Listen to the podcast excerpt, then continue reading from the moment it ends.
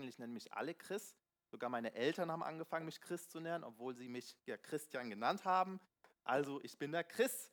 Ja, ähm, ich wohne mit meiner Frau und mit meinem Sohn seit zweieinhalb Jahren hier in der Gegend. Und am 1. April ähm, sind wir, jetzt sagt nicht, dass da schon das Bild hängt.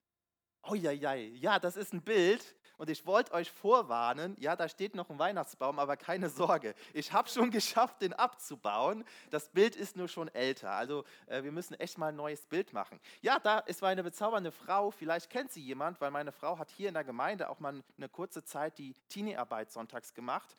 Ja, und dann ist der kleine Silas gekommen und seitdem hat sich unser Leben ganz schön verändert und auf den Kopf gestellt. Ja, äh, du kannst mal ein Bild weitermachen noch. Ja, das der kleine Silas. Das ist gerade mein größtes Hobby, äh, so der junge Papa zu sein, ist echt, echt schön.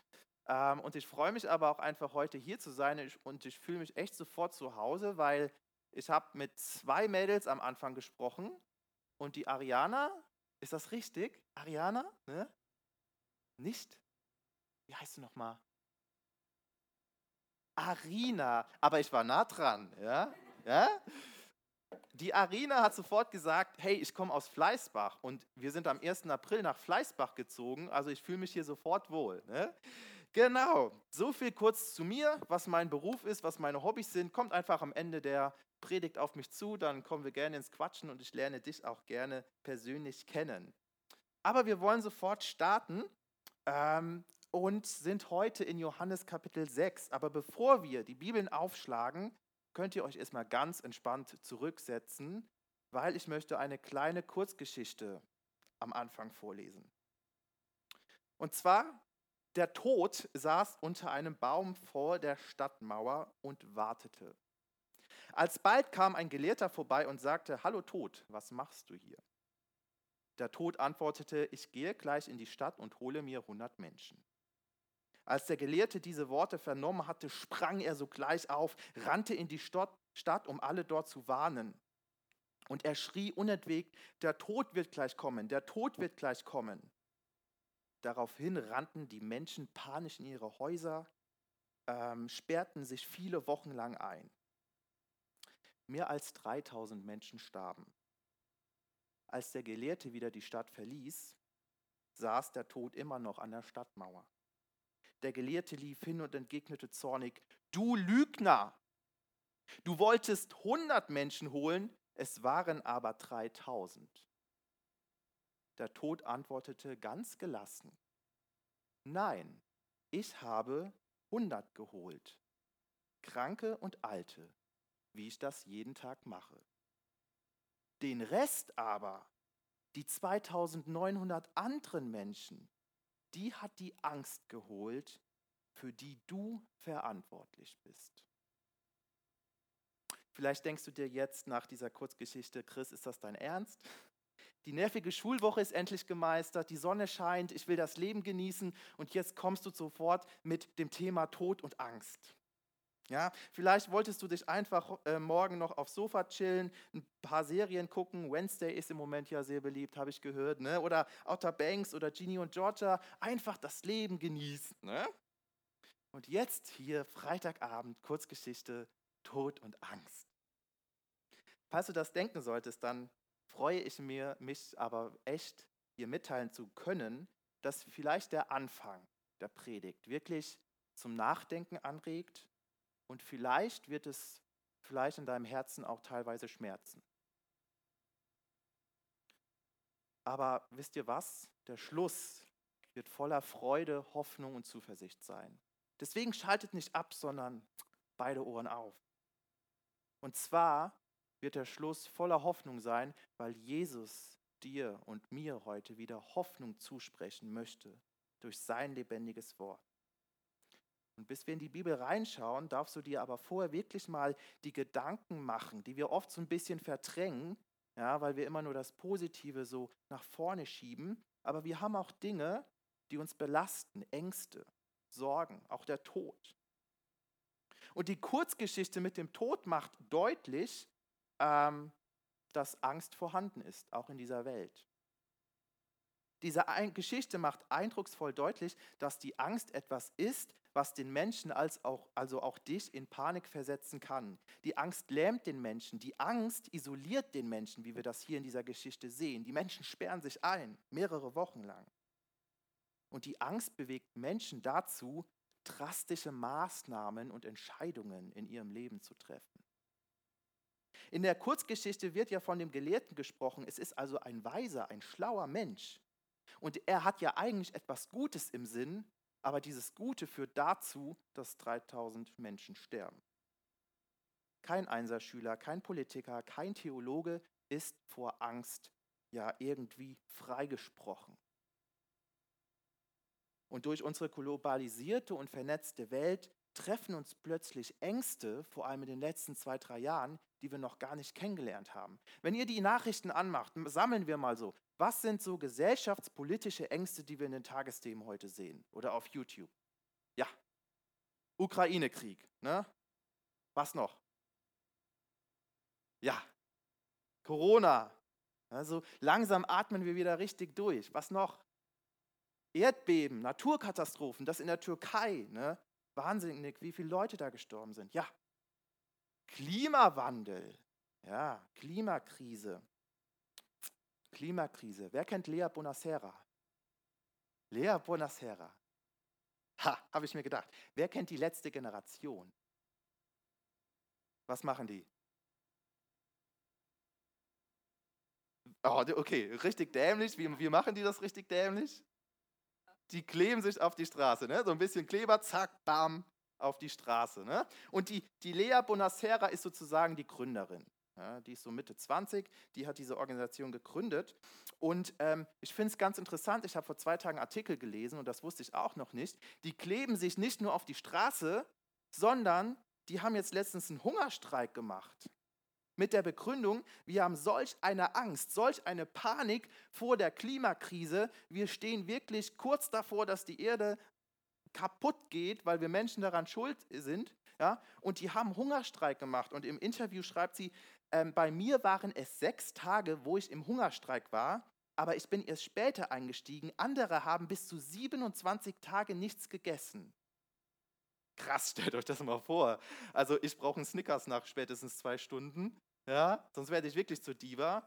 Ähm, und die haben 27 Tage nichts gegessen mit der Begründung, wir haben so eine Angst vor der Klimakrise und wir müssen auf uns aufmerksam machen, damit die Politiker uns wahrnehmen, und wir unsere Forderungen stellen können.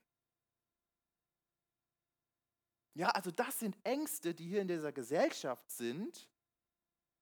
Und dann kommen noch unsere persönlichen Ängste. Welche Ängste hast du gerade? Ist es vielleicht die Einsamkeit?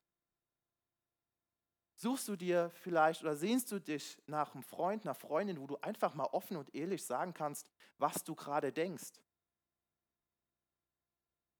Du kommst mit deinen Eltern nicht mehr klar, die gehen dir jetzt sowas von auf die Nerven und wenn du versuchst mit denen zu reden, dann verstehen die dich irgendwie nicht und du verstehst sie auch nicht. Du wünschst dir einfach mal jemanden, der dir zuhört und der dich wirklich versteht und dir nicht immer irgendwelche Ratschläge noch vor die Nase schmiert.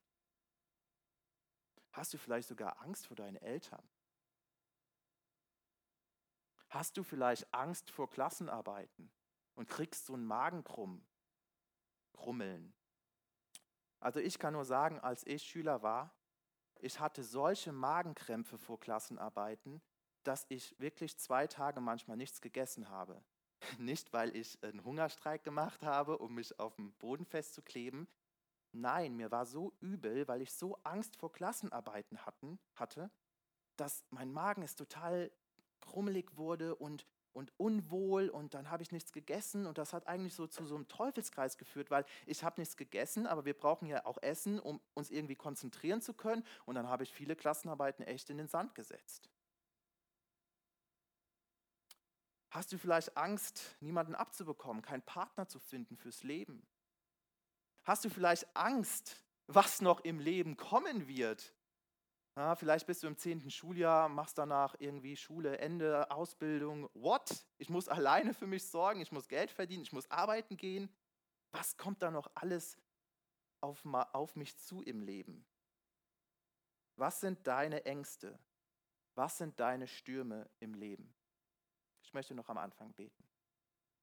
Jesus, ich danke dir von ganzem Herzen, dass wir heute hier sein dürfen, dass wir in dein Wort schauen dürfen und dass du so ehrlich und offen zu uns bist, dass du in der Bibel nichts verschönlichst, sondern dass du auch das Thema Angst ganz eindeutig ansprichst. Und ich danke dir für die Geschichte, die wir heute lesen dürfen. Und ich bete, dass du wirklich unser Herz öffnest, dass wir offen und ehrlich auch sind zu uns selbst, was unsere Ängste sind. Und dass wir sie dir hinbringen, sodass wir uns von dir, Jesus, verändern lassen. Amen. Wir lesen jetzt Johannes Kapitel 6, die Verse 16 bis 21. Und wenn ihr eine Bibel habt, dann dürft ihr gerne die Stelle mit aufschlagen. Wenn nicht, dann hört einfach meiner Übersetzung zu. Ich lese aus der Elberfelder Übersetzung. Johannes Kapitel 6, die Verse 16 bis 21. Dort heißt es, als es aber Abend geworden war, gingen seine Jünger hinab an den See. Und sie stiegen in das Boot und fuhren über den See nach Kapernaum. Und es war schon finster geworden, und Jesus war noch nicht zu ihnen gekommen. Und der See wurde aufgewühlt, da ein starker Wind wehte. Als sie nun etwa 25 oder 30 Stadien gerudert waren, sehen sie Jesus auf dem See dahergehen und nahe an das Boot herankommen. Und sie fürchteten sich. Er aber sprach zu ihnen, ich bin es, fürchtet euch nicht. Sie wollten ihn nun in das Boot nehmen, und sogleich war das Boot am Land, wohin sie fuhren. Wenn du letzte Woche da warst, dann hast du eine super Grundlage, denn das, was wir jetzt gelesen haben, findet unmittelbar danach statt, was ihr letzte Woche behandelt habt. Und zwar die Speisung der 5000. Ich möchte noch mal kurz wiederholen. Ja, ähm, Jesus machte aus fünf Broten und zwei Fischen 5000 Männer plus Frauen und Kinder satt. Und die Menschen waren so begeistert davon, dass sie ihn nun ergreifen wollten. In Vers 14 und 15 davor im Kapitel, nee, auch Kapitel 6 heißt es, als nun die Leute das Zeichen sahen, das Jesus tat, sprachen sie, dieser ist wahrhaftig der Prophet, der in die Welt kommen soll. Da nun Jesus erkannte, dass sie kommen und ihn ergreifen wollten, um ihn zum König zu machen, zog er sich wieder auf den Berg zurück, er allein. Jesus will hier nicht ergriffen, gezwungen werden, ihr König zu werden, nur weil er sie gesättigt hat. Und er zieht sich zurück auf den Berg, um Kraft zu tanken, um im Gebet mit seinem Vater zu sein, um ihm auch zu berichten, was der Tag ja inne hatte. Diese Ruhe, diese Einsamkeit, das Gebet mit seinem Vater ist ihm so wichtig, dass wir in den parallelen Evangelien lesen können, dass Jesus seine Jünger sogar genötigt hatte. Was heißt nötigen ist so ein altes Wort. Weiß das jemand? Nötigen. Nötigen. Simon. Samuel. Ach, auch knapp. Ja, so eine Bitte, so, so drängen. Ne? So, jetzt, jetzt, jetzt zischt mal hier ab. Ne? Ja? Ähm, das lesen wir mal in Matthäus 14, Vers 22, wenn die Bibel auf, äh, aufgeschlagen hat. Tut mal einen Finger oder einen Zettel in Johannes 6. Ähm, da werden wir jetzt immer wieder reingehen, aber wir werden auch immer mal wieder äh, die parallele Erzählung aus dem Matthäusevangelium lesen. Und die steht in Matthäus 14. Und dort lese ich mal den Vers 22. Dort steht nämlich, und sogleich nötigte Jesu die Jünger in das Boot zu steigen und ihm an das jenseitige Ufer vorauszufahren. Ne? Also hier steht wirklich, er nötigte die Jünger, jetzt, jetzt geht mal weg. Ja, warum Jesus hier die Jünger äh, nötigt, also drängt, können wir nur spekulieren. Entweder wollen die Jünger nicht alleine sein. Ne? Die haben gerade ein Riesenwunder erlebt mit diesen 5000 Menschen, die satt wurden. Ähm, vielleicht wollten sie einfach abends mit Jesus feiern, ähm, dieses Wunder einfach nochmal ähm, ja, irgendwie verarbeiten. Ähm, und Jesus sagt, nee, ich gehe zurück, alleine auf den Berg. Ich möchte jetzt einfach mal meine Ruhe haben. Oder die Jünger wollten noch nicht über den See fahren, weil der Abend schon begonnen hatte und die Nacht vor ihnen lag. Und jetzt switchen wir wieder rum zu Johannes Kapitel 6, Vers 16, weil dort heißt es in diesem Vers, als es aber Abend geworden war. Ja. Das heißt, vielleicht ähm, wollten die Jünger auch nicht alleine fahren oder vielleicht wollten sie auch gar kein Boot fahren, weil es schon Abend geworden war. Und das ist jetzt interessant zu wissen, weil in der neutestamentlichen Zeit, zur Zeit Jesu, gab es die griechisch-römische Zeiteinteilung. Und die Nacht wurde in ähm, vier Nachtwachen zu je drei Stunden eingeteilt. Der Abend begann um 18 Uhr. Also um wie viel Uhr war die Nacht dann zu Ende?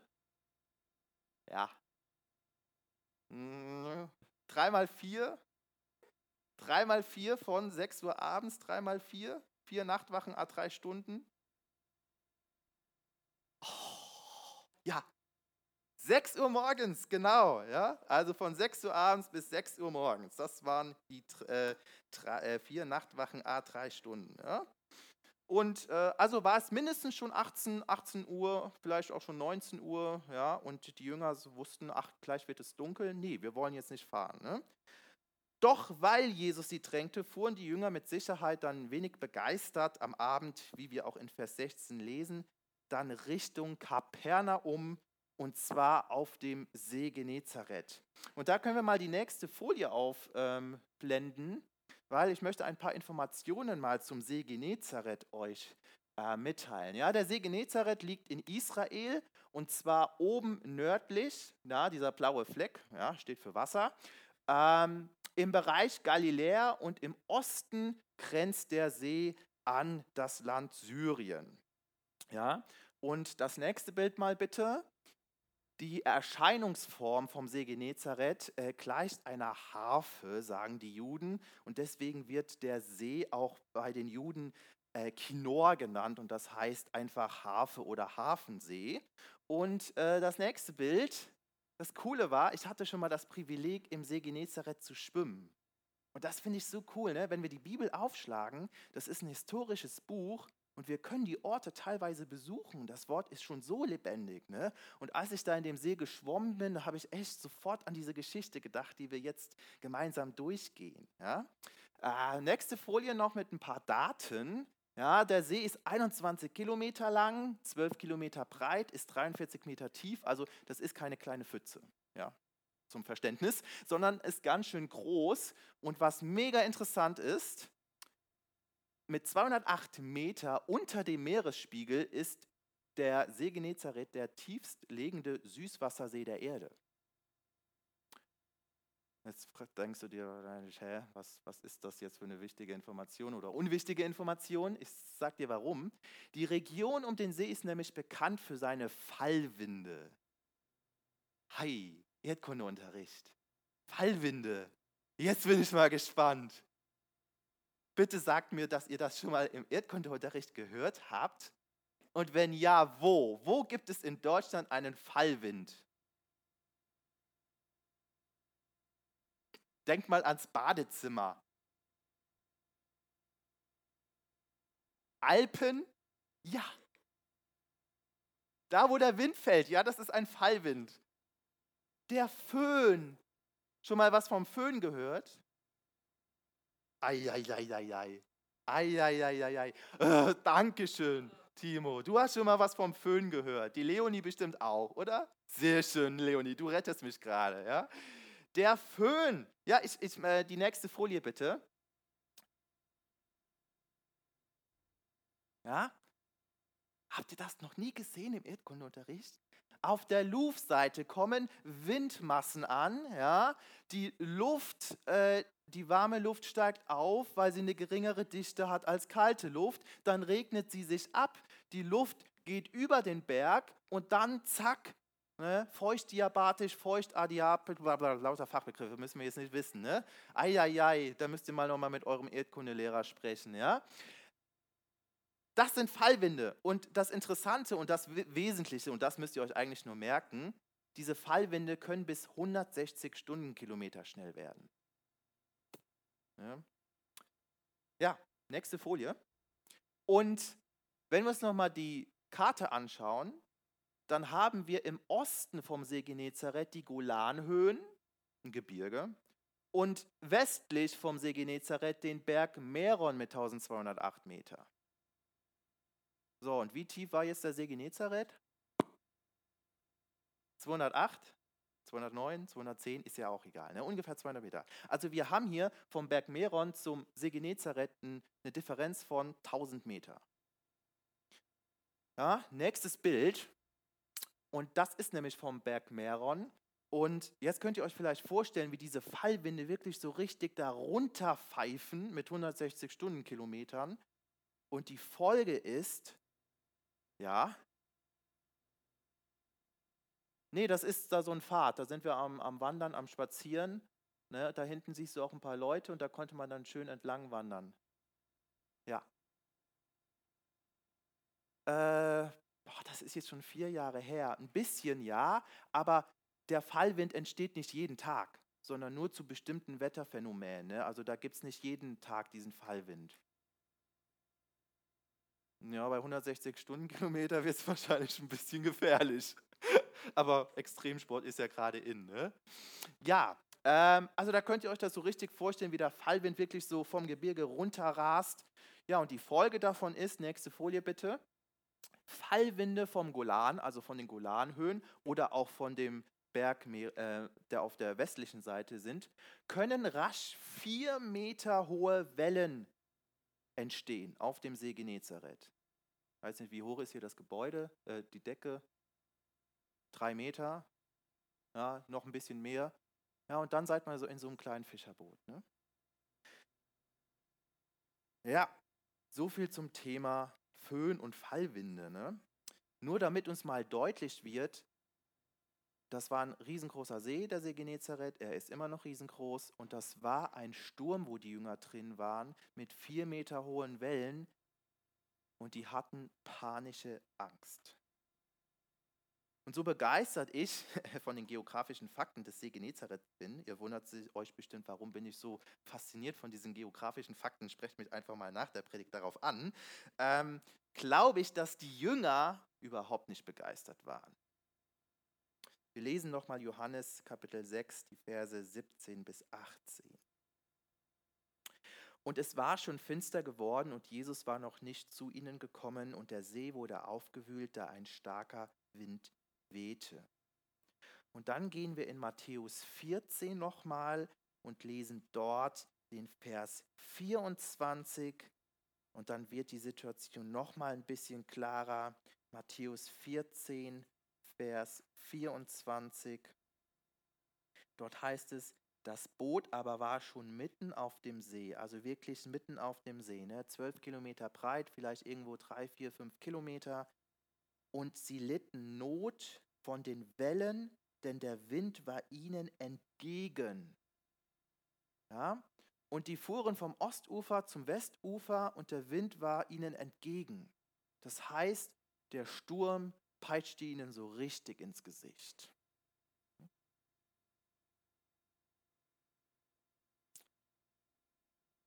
Aber mal eine Frage. Ist es jetzt einfach nur irgendein Fallwind der einfach zufällig entstanden ist? Oder hat nicht vielleicht Jesus diesen Sturm entstehen lassen? Wir sind ja im Johannesevangelium und ihr habt in Johannes 1, Vers 1 bis 3 auch gelesen, im Anfang war das Wort und das Wort war bei Gott und das Wort war Gott. Dieses war im Anfang bei Gott. Alles wurde durch dasselbe und ohne dasselbe wurde auch nicht eines, das geworden ist. Johannes macht ganz am Anfang seines Evangeliums klar, Jesus ist Gott und Gott ist der Schöpfer und der Schöpfer hat die Macht über seine Schöpfung. Hat Jesus vielleicht selbst den Sturm entstehen lassen? Ob der Sturm jetzt einfach natürlich entstanden ist oder ob Jesus seine Finger im Spiel hatte, ist meines Erachtens jedoch gar nicht entscheidend. Viel bemerkenswerter ist es, dass Jesus als Schöpfer dieser Welt seine geliebten Jünger bewusst in diesen Sturm schickt. Und er zieht sich alleine auf den Berg zurück. Ich weiß nicht, wie du im Glaubensleben stehst, ob du Jesus nachfolgst oder auf der Suche bist. Will Jesus, dass du, wenn du wirklich eine, eine Beziehung zu Jesus hast, will Jesus, wenn du eine Beziehung hast zu ihm, wirklich, dass du persönlich in Stürme gerätst? Will Jesus, der dich liebt von ganzem Herzen, wirklich, dass du in Situationen der Ängste kommst? Bringt Jesus dich wirklich als Gott der Liebe in Gefahren? Und Leute, wenn wir die Geschichte uns anschauen, dann lautet die Antwort ganz klar, ja. Jesus sendet mit seinem Wissen, dass ein Sturm aufziehen wird, die Jünger in diesen Sturm, in eine Situation, wo die Jünger um ihr Leben kämpfen, wo sie Ängste entwickeln, die die Jünger davor wahrscheinlich noch gar nicht kennengelernt haben. Und das ist eine Wahrheit der Bibel. Und die Bibel ist da immer so klar. Wenn du sagst, ich will mit Jesus leben, ich will ihm nachfolgen, dann wird das Leben kein super tolles, ohne Probleme Leben. Friede, Freude, Eierkuchen. Sondern es wird auch in deinem Leben Stürme geben. Es wird Situationen geben, wo du Angst haben wirst. Ich möchte eine Stelle vorlesen, die müssen wir jetzt nicht aufschlagen, um in der Zeit zu bleiben. In Matthäus 16, Vers 24 heißt es, wenn jemand mein Jünger sein will, muss er sich selbst verleugnen, sein Kreuz auf sich nehmen und mir nachfolgen. Also so ein Kreuz ist ganz schön schwer und das mit sich rumzuschleppen im Leben, das kostet was. Und puh, ganz im Ernst, ich weiß nicht, wie es euch geht, aber ich will so eine Nachricht nicht hören. Ich habe nämlich keine Lust in meinem Leben auf Stürme. Ich habe keine Lust in meinem Leben, Angst zu haben. Aber das sagt die Bibel ganz klipp und klar. Aber wisst ihr, was das Entscheidende ist, was das Wunderbare ist?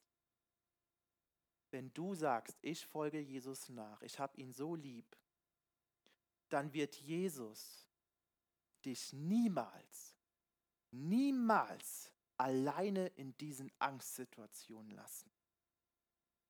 Vielleicht wirst du in Situationen reinkommen, wo du Angst hast, wo du Panik hast, so wie die Jünger hier im Sturm.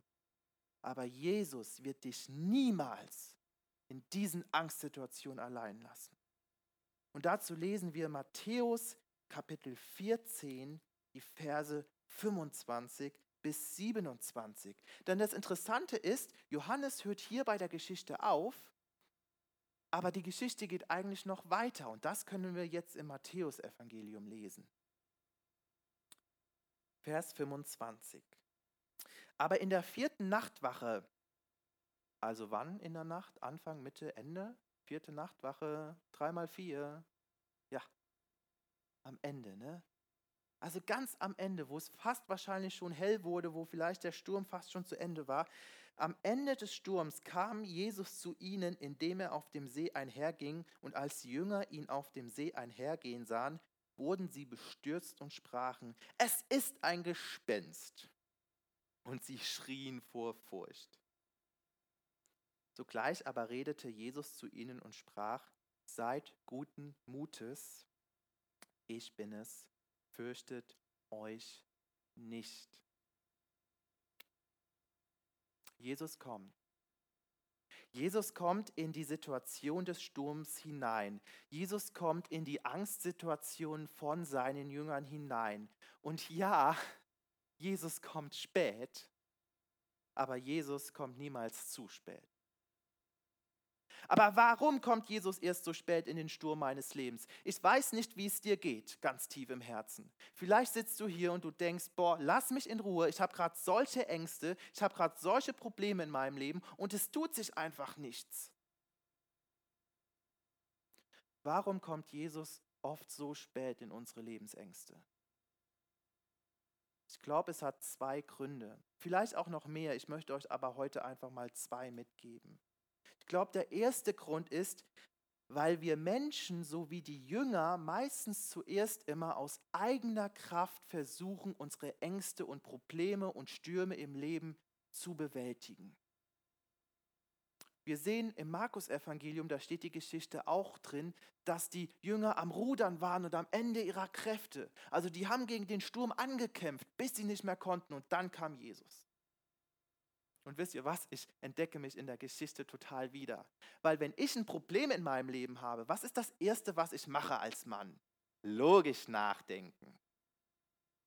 Wenn meine Frau kommt, Schatz, ich habe hier noch eine Idee, lass mich in Ruhe, ich muss logisch nachdenken, ich brauche meinen Tunnel. Ne? Was mache ich dann? Ich versuche das Problem zu lösen. Wenn ich Glück habe, funktioniert es. Und dann bin ich mega stolz auf mich, mein Selbstwertgefühl, Selbstwertgefühl steigt. Aber ziemlich oft funktioniert es nicht. Ne? Letztens wollte ich meine Mountainbike-Kette äh, wechseln und ich war voller Elan, habe angefangen und ich habe versagt. Meine Frau kam und wollte mir gute Tipps geben und irgendwann hat sie gesehen, ich muss schleunigst weg. Schleunigst. Ja. Und manchmal habe ich Situationen, wo ich Ängste habe, wo ich Probleme im Leben habe und irgendwie sagt mir so eine Stimme im Kopf, hey Chris, bete doch einfach mal dafür. Und dann bete ich und dann merke ich, dass ich viel mehr Frieden habe und wenn ich das Problem nicht sofort löse, komme ich doch irgendwie besser damit klar. Ich glaube persönlich, dass Jesus oft sehr spät in unsere persönlichen Stürme des Lebens kommen, weil wir zu oft versuchen, aus eigener Kraft dagegen anzukämpfen und erst dann zu Jesus kommen, wenn wir nicht mehr können. Und der zweite Punkt ist, ich glaube, wir kommen persönlich in Lebensstürme, weil wir in Situationen der Angst, in den Stürmen unseres Lebens einen Glauben entwickeln können, der uns ermöglicht, wortwörtlich übers Wasser zu gehen. Und dazu lesen wir nochmal im Matthäusevangelium, Kapitel 14, die Verse 28 bis 33. Petrus aber antwortete Jesus und sprach, Herr, wenn du es bist, andere Übersetzungen sagen auch, weil du es bist, so befiehl mir auf dem Wasser zu kommen. Er aber sprach, komm. Und Petrus stieg aus dem Boot und ging auf dem Wasser, kam zu Jesus. Als er aber den starken Wind sah, fürchtete Petrus sich, und als er anfing zu sinken, schrie er und sprach, Herr, rette mich. Sogleich aber streckte Jesus die Hand aus, ergriff ihn und spricht zu ihm, Kleingläubiger, warum zweifelst du? Und als sie in das Boot gestiegen waren, legte sich der Wind. Die aber in dem Boot waren, warfen sich vor ihm nieder und sprachen, Wahrhaftig, du bist Gottes Sohn. Ich finde es so bemerkenswert, was Petrus hier macht. Und ich sehe Petrus hier nicht als Rambo, der einfach irgendeine Entscheidung trifft, ohne nachzudenken. Ich sehe Petrus vielmehr total positiv, denn in einer Situation der Angst entwickelt er einen Glaubensschritt und geht einen Schritt nach vorne. Und das ist der wichtigste Glaubensschritt, den man im christlichen Glauben machen kann, denn er geht einen Schritt auf Jesus zu. In der Geschichte vom Anfang, die Kurzgeschichte, verschließen sich die Menschen, sie isolieren sich, sie versuchen der Angst ja davon zu laufen. Und Petrus macht hier genau das Gegenteil. Er sagt, Jesus, ich weiß, du bist es, also jetzt komme ich auch auf dich zu. Petrus macht einen Glaubensschritt. Er will als erstes zu Jesus. Petrus bleibt in seiner Angst nicht stecken. Er isoliert sich nicht. Die Menschen in der Kurzgeschichte haben sich isoliert. Die Menschen in der Kurzgeschichte sind vielleicht fünf Schritte zurückgegangen. Petrus geht einen Schritt auf Jesus zu. Petrus sagt nicht, weil du es bist, jetzt stille, stille endlich den Sturm. Und ich glaube, Petrus hatte auch manchmal Situationen, wo er gesagt hat, Jesus, jetzt weg mit diesem Sturm. Aber in dem Moment sagt er nicht, stille den Sturm, sondern er will nur zu Jesus. Er will Gemeinschaft mit ihm haben. Er will in der Situation Jesus kennenlernen. Und was sagt Jesus? Aus menschlicher Sicht könnten wir jetzt sagen, Petrus, du bist doch ein Idiot. Du willst auf dem Wasser laufen. Und Jesus könnte ja auch sagen, hey Petrus, du übernimmst dich in deinem Glauben. Mach mal halblang. Nee, das sagt Petrus, äh, das sagt Jesus nicht. Jesus sagt ein Wort. Komm. Und dieser Glaubensschritt, den Petrus hier tätigt, führt dazu, dass der Glaube von Petrus trotz der Angst so gestärkt wird, dass er mit der Hilfe von Jesus zu 100% rechnet und dass sein Glaube und sein Blick auf Jesus ihn ermöglicht, auf dem Wasser zu gehen. Die Situation der Angst ist immer noch dieselbe, aber das Mindset von Petrus hat sich komplett verändert. Für eine kurze Zeit. Und dann heißt es, dass er wieder auf die Wellen schaute, auf den Wind und er beginnt zu sinken. Und jetzt könnten wir wieder sagen, ja, Petrus, ne? hast dich doch übernommen. Aber Petrus hat gelernt, denn er schaut wieder sofort zu Jesus, ein zweites Mal. Petrus versucht in jeder Situation hier auf Jesus zu schauen. Und in Vers 13 sagt er dann, Herr, rette mich. Und Jesus rettet Petrus aus diesem Sturm und der Sturm legt sich und er rettet auch alle Jünger, die in diesem Sturm sind. Und die Jünger sind so begeistert und können das nicht mehr glauben, was sie da erlebt haben und werfen sich vor Jesus nieder und sagen, du bist wirklich der Sohn Gottes. Was ist mit dir? Willst du nur zu Jesus? Willst du nur zu Jesus, um aus deiner Sünde errettet zu werden?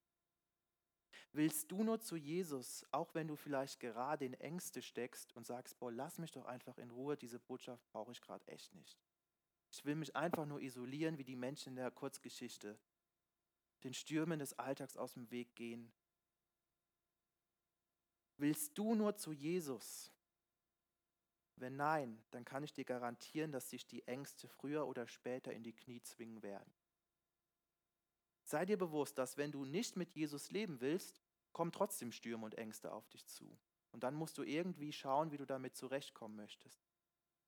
Aber wenn du mit Jesus leben möchtest, dann sei dir bewusst, es werden Stürme kommen in deinem Leben.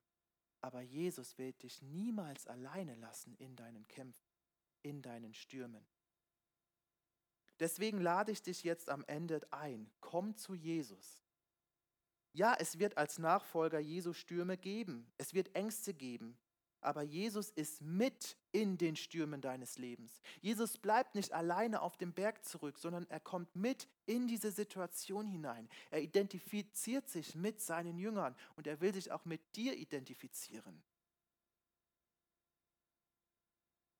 Deswegen lade ich dich ein, komm zu Jesus und mach wie Petrus in Situationen der Angst einen Schritt nach vorne auf Jesus. Frag doch einfach mal am Ende des Gottesdienstes ein paar Mitarbeiter, wie Jesus in Stürmen ihres Lebens gehandelt hat. Und ich kann dir garantieren, dass jeder sagen wird, durch die Stürme bin ich im Glauben stärker geworden. Ja, die Stürme waren wirklich wortwörtlich scheiße, wenn man das sagen darf. Aber ich bin stark geworden, weil Jesus mich niemals alleine gelassen hat. Oh, darf ich dieses Wort hier nicht sagen? Zehn Liegestützen. Jetzt sofort oder gleich? Ja, aber dann zieht sich die Predigt in die Länge. Jetzt sofort, zehn Stück. Eieieiei, okay. Oh, eins,